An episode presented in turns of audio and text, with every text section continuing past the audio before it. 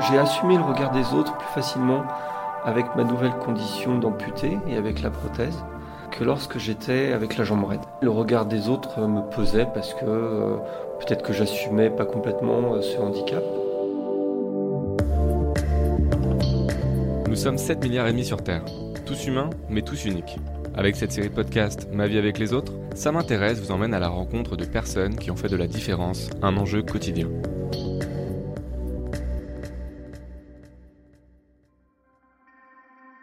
Je m'appelle Cécile Coumeau et je vous propose que nous partions en mer. Notre capitaine, ce sera Fabrice Payen. Enfant à Saint-Malo, il se met à la voile et rêve de course au large. Rien de très original pour un breton. Sauf qu'à 42 ans, un grave accident de moto le fait basculer dans le monde du handicap. Avec sa jambe en titane, en pleine route du Rhum, il ne sera plus jamais un marin comme les autres.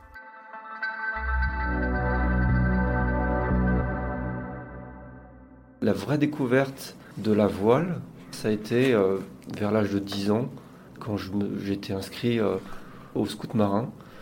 Et ça a été euh, un monde nouveau qui s'ouvrait, de l'appréhension aussi, parce que je ne savais pas nager. Je suis très tard, j'étais douillet, j'étais peureux, frileux. C'était à l'époque des baleinières. C'était des bateaux qui étaient dirigé à la fois à la voile avec des gréements anciens, mais aussi on pouvait euh, déplacer le bateau avec des avirons qui étaient immenses. Parfois, euh, avec le courant qu'il y a dans ces parages à Saint-Malo, avec les plus fortes marées d'Europe, euh, le courant, ça nous posait des gros soucis, nous gamins de 10 ans, avec ces avirons énormes. Mais ça, reste des super souvenirs. Moi, quand j'allais à Saint-Malo, quand j'allais avec mes parents, j'allais à Disneyland. C'était les remparts, les corsaires, enfin ça avait un pouvoir de fascination sur moi qui était réel. Et puis ça allait jusqu'à la, passion du matelotage. Moi j'étais euh, euh, tout gamin, je me suis mis à apprendre des nœuds en regardant les images, en achetant des bouquins qui étaient illisibles, mais j'avais des pages de nœuds déjà noués, mais euh, j'arrivais à reconstituer le nœud d'après les images et c'est voilà, c'est les souvenirs que, j'en ai. Mon héros de l'époque, c'était Eric Tabarly. J'ai le souvenir très jeune d'avoir dessiné tous les bateaux de Tabarly, tous les Panwick, euh, et d'avoir fait un portrait d'Eric Tabarly. Le passage de la passion à une activité professionnelle s'est fait euh, tardivement. Mon père m'aurait bien vu dans la marine nationale, mais j'avais une sorte de, de, réticence pour toute autorité. Et, la philo, ça marchait plutôt bien au lycée. Voilà, donc je me suis orienté euh, dans cette voie, philo, histoire de l'art. Et j'avais toujours cet appel du large en moi. Et voyant que c'était compliqué d'évoluer dans ce milieu culturel, j'ai décidé de repartir à zéro pour passer mes diplômes de marine marchande, puisque skipper de voilier, c'était un métier qui commençait à se professionnaliser. Et j'ai décidé voilà, de, retourner à Saint-Malo, de passer de la Sorbonne à l'école de pêche euh, maritime et aquacole de Saint-Malo. Et puis après, de, continuer euh, dans cette voie-là, de passer mon diplôme de capitaine. Et j'ai eu la chance de souvent choisir mes bateaux pour mon activité professionnelle et de choisir des beaux bateaux. Et c'était, euh, comme par hasard, d'anciens bateaux de course qui avaient eu euh, souvent un passé prestigieux. C'était notamment les bateaux d'Eric Tabarly, les Penduxis que j'avais dessinés gamin sur mes feuilles à 4 et voilà et maintenant je skippais ces, ces bateaux là c'était juste un rêve d'enfant qui se réalisait et puis c'était des croisières qui parfois traversaient l'Atlantique et c'était juste extraordinaire. À cette époque, je passais quasiment euh, 8 mois, euh, voire 10 mois sur l'eau. J'étais devenu un mammifère marin. J'avais rencontré ma compagne euh, trois ans avant l'accident. Elle, elle était partie euh, autour du monde. Elle avait décidé de faire un, voyage toute seule. Et moi, je, la rejoignais ponctuellement, voilà, suivant l'endroit où elle était. Et moi, c'était une découverte, hein, le voyage avec un sac à dos, ça me faisait peur. Je ne me sentais pas en sécurité. Moi, je m'étais toujours déplacé avec ma maison, c'est-à-dire le bateau sur lequel je naviguais. Et voilà, on a commencé à voyager à moto. Et on était au Rajasthan, sur une route déserte. On a été percuté, voilà, euh, par une voiture qui a doublé un moment où elle n'avait pas doublé. Et voilà, une seconde d'inattention de ma part, et puis, euh, et puis c'est le choc frontal. Et, et on se retrouve sur le bord d'une route en Inde. Et c'est tout ce qu'on avait vu sur les routes déjà auparavant et qu'on ne voulait pas euh, vivre. Et là, on se dit, c'est notre tour. Et je me rends compte tout de suite que c'est grave parce que euh, je vois tout de suite que ma jambe est en sale état. Ma compagne est blessée, euh, moins gravement. Elle a le poignet cassé comme moi. On a tous les deux la, même cicatrice. Je suis cloué au sol et elle peut réagir et elle peut euh, bah, déjà éloigner les gens qui essayent de nous dépouiller parce que ça arrive. On se retrouve dans un premier hôpital de campagne, on va dire, avec des soins rudimentaires. Et euh, on attend presque 48 heures avant d'être bougé vers un autre endroit, un hôpital dans la banlieue de New Delhi. Et puis voilà, après, c'est euh, le hum, circuit médical qui commence. Euh, opération sur place, euh, pas la bonne opération, infection, difficultés de rapatriement qui font que ben, ça aggrave l'aspect sanitaire. J'ai déjà passé un mois à l'hôpital en Inde. je suis infecté, il faut absolument que je rentre parce que je vais perdre ma jambe déjà. Et après, voilà, c'est huit mois d'hôpital d'un coup, à Toulon d'abord et puis après à Paris. On ne parle pas d'amputation puisque c'est pas justifié. Euh, mais il y a une infection. L'appareillage qui a été fait en Inde n'est pas le bon, il faut recommencer. Et puis au bout d'un moment, je m'aperçois que ma jambe elle est raide et qu'elle va rester raide. Je garde une sorte d'armature sur la jambe pendant un an. Mais moi j'ai toujours l'espoir qu'avec la kiné, avec une opération pour euh, libérer toutes les adhérences, je vais gagner en mobilité et puis euh, remarcher à nouveau et reprendre ma vie. Et puis jusqu'au jour où le chirurgien qui me, me suit me voilà, m'annonce qu'il n'a pas l'intention d'y retourner avec les risques de surinfection, euh, que c'est pas raisonnable et voilà, et il m'apprend que je restais avec cette jambe totalement raide.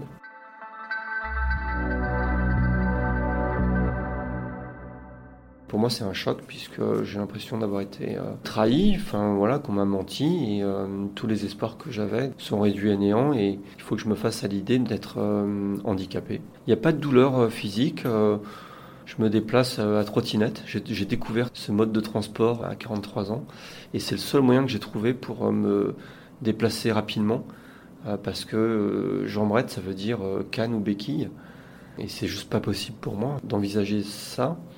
Et donc, du coup, c'est la trottinette. Je change les roulements, je suis un peu dans la performance. Je fonctionne comme ça. J'ai repris la navigation, pas professionnelle puisque j'ai plus le droit. Moi, j'ai perdu avec cette jambe raide l'aptitude à exercer mon métier. Donc ça, c'était un, nouveau choc, une nouvelle euh, vexation, frustration. Euh, on, voilà, on m'apprend que je suis plus apte à naviguer. C'est mon métier, je sais que je peux encore faire des choses sur un bateau. Quand on commande un, bateau, on, on délègue, on a un équipage qu'on organise et effectivement, je m'apercevais que c'était compliqué de se déplacer sur un monocoque parce qu'il y a de la gîte. Je ne pouvais pas tout faire euh, comme avant, je pouvais le faire différemment. Mais euh, le quotidien était tellement compliqué euh, que j'arrivais pas à me projeter professionnellement.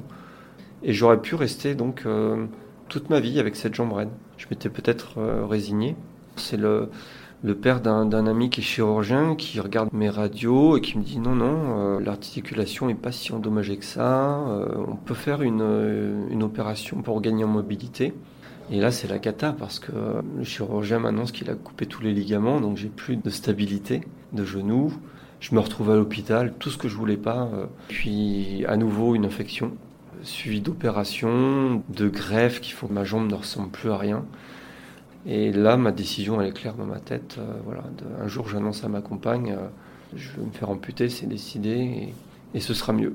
Et entre-temps, j'ai regardé quand même euh, sur Internet à quoi ressemble un genou prothétique, et là, je m'aperçois qu'il y a des gars qui courent, qui font du vélo, et qui font tout ce que je ne fais plus depuis 4 ans, et je me dis, mais je peux pas passer à côté de ça. Il faut que j'ai ce genou là, qui en plus étanche, et et qui me permettrait moi de retrouver une vie normale et de, de naviguer à nouveau. Étonnamment, l'amputation, c'est un regain d'énergie, c'est une vraie libération parce qu'on s'aperçoit que le reste du corps va bien. C'est ce membre impotent qui, depuis 4 ans, euh, vous puisait toute votre énergie, vous empêchait de regagner votre masse euh, musculaire et puis euh, vous occupez l'esprit constamment. Je sautillais sur ma jambe restante, euh, je passais mon temps à gambader avec mes trois jambes, mes deux béquilles, ma jambe euh, restante. Et j'ai même fait le tour de Bretagne à la voile euh, sur une jambe. Bon, j'étais pas tout seul à bord, mais c'était ma façon de renouer un contact avec le milieu nautique. C'était une façon de me sevrer de tous ces antidouleurs qui m'empêchaient de réfléchir et que je jugeais pas forcément utiles. J'avais quelques douleurs fantômes, parce que c'est le risque. Euh, derrière, j'étais appareillé assez rapidement. Et plus on vous appareille rapidement, et plus le cerveau s'approprie la prothèse comme sa nouvelle extrémité.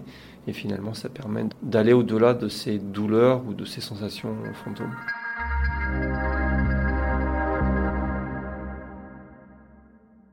Moi, je voulais la prothèse électronique euh, la, plus high-tech, euh, mais qui vaut 100 000 euros. Les médecins ont décidé, vu mon jeune euh, âge relatif, bon, j'avais quand même 43 ans, de me mettre directement sur une prothèse électronique parce que j'avais une, activité physique et une activité professionnelle qui tendait vers ce matériel performant. Et moi, j'avais le souvenir quand j'étais rentré d'Inde à, l'hôpital militaire de Percy à Clamart euh, j'avais croisé certainement un militaire qui avait été blessé au combat et qui était en short et qui marchait normalement. Et j'avais été bluffé par le, déjà la beauté de sa prothèse, je la trouvais super belle. Et ce type marchait normalement, fièrement. Il, était, il avait l'air fier de, de, sa condition. Je me disais, mais c'est ce qu'il me faut, quoi. Et vraiment, j'avais peut-être inconsciemment gardé cette image euh, de cette personne. La première fois, on a l'impression d'être euh, Terminator. Quand on marche c'est une sensation nouvelle en fait. On s'appuie sur quelque chose qui ne repose pas, on n'est pas en contact direct avec le sol. Il y a un élément entre euh, la partie euh, physiologique et la terre. Après, ça peut prendre du temps. Hein. L'appropriation complète et le fait d'être à l'aise et de bien marcher. Moi, ça fait deux ans, j'y suis encore dans les réglages et on découvre que c'est pas la prothèse le plus important, mais que c'est l'emboîture. C'est la partie qu'on chausse, la partie en carbone, qu'on chausse avec le moignon. C'est celle qui fait corps directement avec la partie du membre restant. Et tant que cette partie n'est pas parfaitement ajustée, on ne peut pas utiliser correctement le genou. Je suis devenu un, pro de, la, clé, euh, la clé Allen pour euh, faire mes réglages de pied ou d'emboîture. Et puis ça me plaît aussi. J'aime bien bricoler, j'aime bien faire des essais. La prothèse que j'ai actuellement, c'est une prothèse high-tech. C'est une prothèse qui vaut cher. Elle vaut effectivement 100 000 euros. Elle a la particularité d'être euh, étanche ce qui était important pour ma passion, pour euh, mon activité professionnelle et pour mes projets futurs. Elle est euh, bardée d'électronique, de capteurs. Il y a un accéléromètre, il y a euh, un compas gyroscopique qui permet de voir où je suis dans l'espace, si je suis assis, debout, si je marche, si je cours. Et voilà, c'est une chance de pouvoir bénéficier de, ce type de matériel. Ça se recharge par induction, donc il n'y a pas d'entrée d'eau. Et voilà, avec ça, je peux faire des, activités, ce qu'on appelle euh, outdoor, naviguer, euh, partir en randonnée. Euh.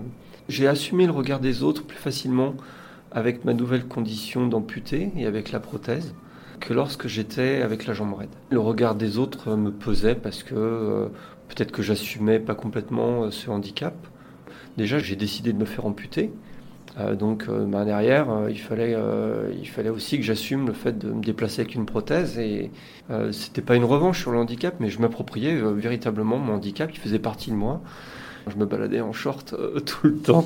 Moi, j'étais tellement acteur de mon destin que ça m'importait peu et à la limite c'était un, un, sujet de discussion avec les gens qui portaient un intérêt. C'est un sujet de plaisanterie. On rigole de son handicap, de celui des autres. C'est une façon d'avancer dans la résilience et puis de relativiser et de s'apercevoir qu'il y a des choses tellement plus importantes.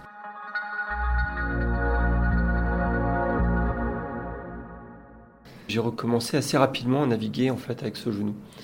Dès lors qu'on retrouve de la mobilité, on a l'envie d'avoir des projets à nouveau et, pour moi c'était de réaliser euh, un nouveau rêve d'enfant.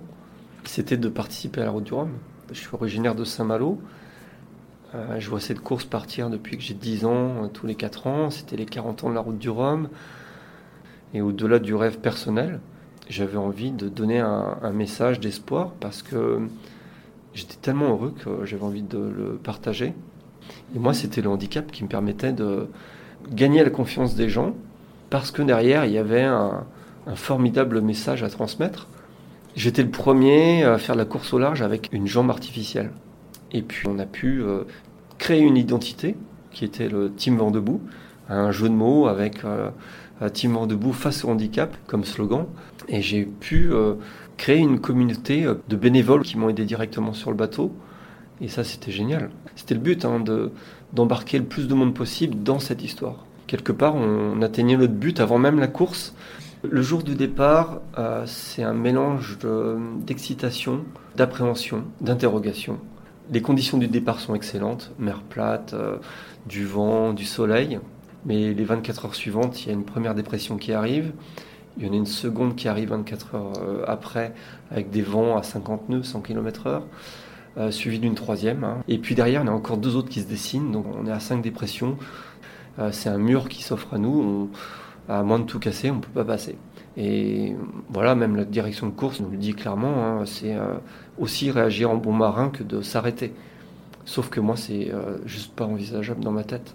Le matin du départ, je me demande vraiment pourquoi j'y vais. En fait, euh, j'ai ma fille qui va avoir 4 mois le jour du départ.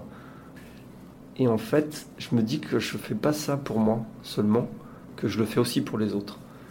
Et du coup, voilà euh, mes inquiétudes, mes appréhensions, elles sont vite balayées par cette dimension du projet.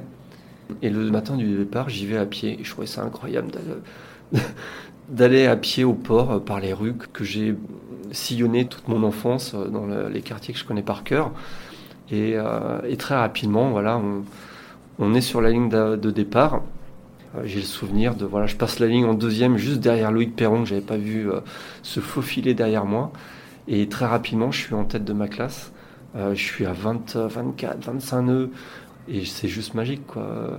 Avec ma, ma prothèse, euh, je suis parmi tous ces gens-là. Ces quatre premiers jours, on est sans arrêt en train de gérer le mauvais temps. Euh, moi, j'ai ma prothèse, j'ai pas le temps de m'occuper de mon moignon avec la, sudation. Je perds littéralement ma prothèse dès que je me déplace. C'est ma salopette qui retient ma prothèse. C'est plus dur pour moi parce que effectivement, mes déplacements sont sont plus lents. J'ai moins de force sur le bateau, donc je reste parfois sous-toilé volontairement parce que euh, je peux pas courir comme les autres concurrents. Quoi. Le quatrième jour, euh, il y a beaucoup de mer encore, le vent est un, peu tombé même s'il y a encore beaucoup de vent et, voilà. Quand je démate, il y a l'urgence de préserver le bateau, de se mettre en situation de sécurité, de larguer tout ce qui peut endommager le bateau. Ce dématage, c'est le résultat d'un bateau euh, qui a beaucoup navigué. Je réalise que ce bateau, il a fait 14 transats. Donc ça veut dire qu'il faut que je me débrouille par mes propres moyens pour me rapprocher de la côte et après peut-être mettre en place un système de remorquage qui a un coût, qui nécessite une logistique. C'est à nouveau l'âme d'enfant qui ressurgit de bricoleur. Je remercierai jamais assez mon père de m'avoir offert un mécano quand j'étais euh, gamin parce que ça a développé ce, ce goût du travail avec les mains, de trouver des solutions. Et ça m'a beaucoup servi, puisque là, il fallait que je trouve le moyen d'avancer avec euh, quasiment rien à bord je me revois un petit peu dans l'esprit euh, du gamin qui lit euh, les histoires du Kontiki, euh, qui lit les histoires de bombards, naufragés volontaires. Et me voilà, route pêche, comme on dit, sur le, sur le Portugal, parce que c'est, vu ma dérive, c'est la, la destination la plus probable. Je passe des heures et des heures à, pomper, euh, à cheval sur le flotteur, attaché au bateau, et à écouter mes podcasts avec ma tablette étanche à côté de moi, ou à, me réciter tous les poèmes que je connais, à chanter des chansons. La prothèse est clairement un frein à ce moment-là, parce que j'ai pas l'agilité que j'aimerais avoir pour faire tout ça. C'est des efforts supplémentaires. Après, ça veut pas dire euh, qu'on ne trouve pas de solution, comme je le dis souvent. Ah, les personnes euh, en situation de handicap sont des machines à s'adapter. On est tout le temps, parce que l'environnement n'est pas prévu pour nous, à anticiper, à chercher des solutions, euh, à, penser différemment. C'est ce qui fait aussi la richesse de ces personnes.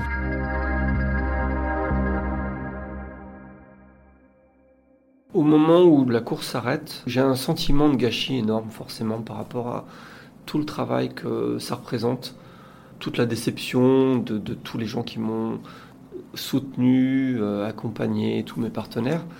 Mais en même temps, j'ai pas de sentiment d'échec parce que on sait qu'on a atteint notre objectif de diffusion du message du projet avant même le départ de la course. On sait qu'on a atteint notre objectif parce que pendant ces quatre jours, j'étais quand même euh, le gars euh, avec une jambe sur sa prothèse qui est deuxième au moment où il, où il démate et qui est promis à, une, un podium s'il il va jusqu'au bout. Donc j'ai pu me prouver et prouver aux autres que j'avais ma place au sein des autres concurrents.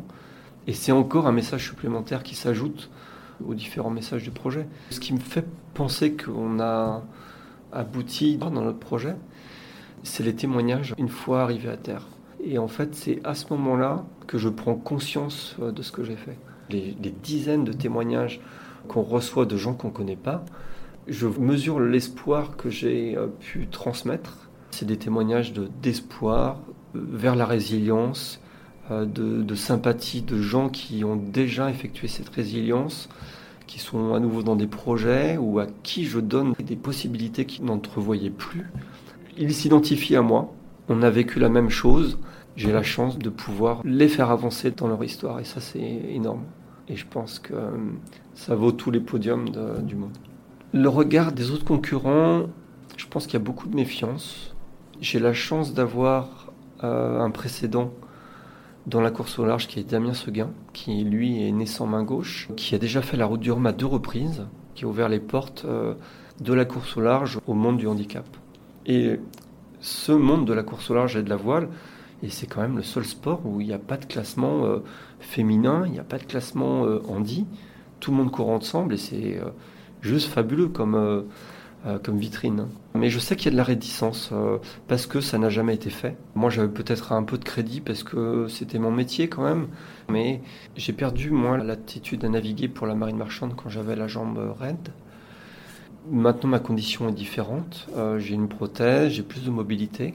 Mais j'ai toujours des contraintes hein, quand même qui sont réelles sur un bateau. Après, il faut mener cette demande d'aptitude de façon réfléchie, mais euh, voilà, je, cite souvent l'exemple de Dorine Bourneton. Elle a réussi à, faire en sorte que les personnes en situation de handicap aient une licence professionnelle pour voler. J'aimerais faire évoluer euh, peut-être la réglementation euh, à la fois pour moi, et ce serait légitime que je les aide sur le bateau sur lequel je cours en solitaire à travers l'Atlantique. Mais j'aimerais bien le faire également pour les autres marins qui sont en situation de handicap et qui ont encore des carrières à mener devant eux faire en sorte que l'inclusion soit un peu plus large euh, également dans le domaine maritime, puisque on parle beaucoup d'inclusion euh, dans l'entreprise. Euh, il faut qu'également ça s'applique à tous les domaines, même ceux qu'on juge peut-être à, tort les plus, les plus engagés et les plus extrêmes également. Vous avez d'autres projets sinon pour terminer Qu'est-ce qui vous tient à cœur aujourd'hui C'est quoi le... Ce qui me tient à cœur actuellement, voilà, c'est de continuer la sensibilisation autour du handicap, avec cet outil euh, du bateau de course, si on peut apporter notre pierre à l'édifice avec ce bateau, avec des conférences, euh, et se donner euh, aussi comme point de mire la route du Rhum 2022 pour terminer cette course. Voilà, dire que on peut traverser l'Atlantique en solitaire, en course avec un genou prothétique. Waouh, c'est encore voilà, un, très bel objectif. Et puis voilà, ça me permettra de pas seulement dire que j'ai participé à la route du Rhum, mais que euh, voilà, j'ai fait la route du Rhum et que je suis allé au bout et, j'aurais euh, accompli euh, ce rêve d'enfant totalement.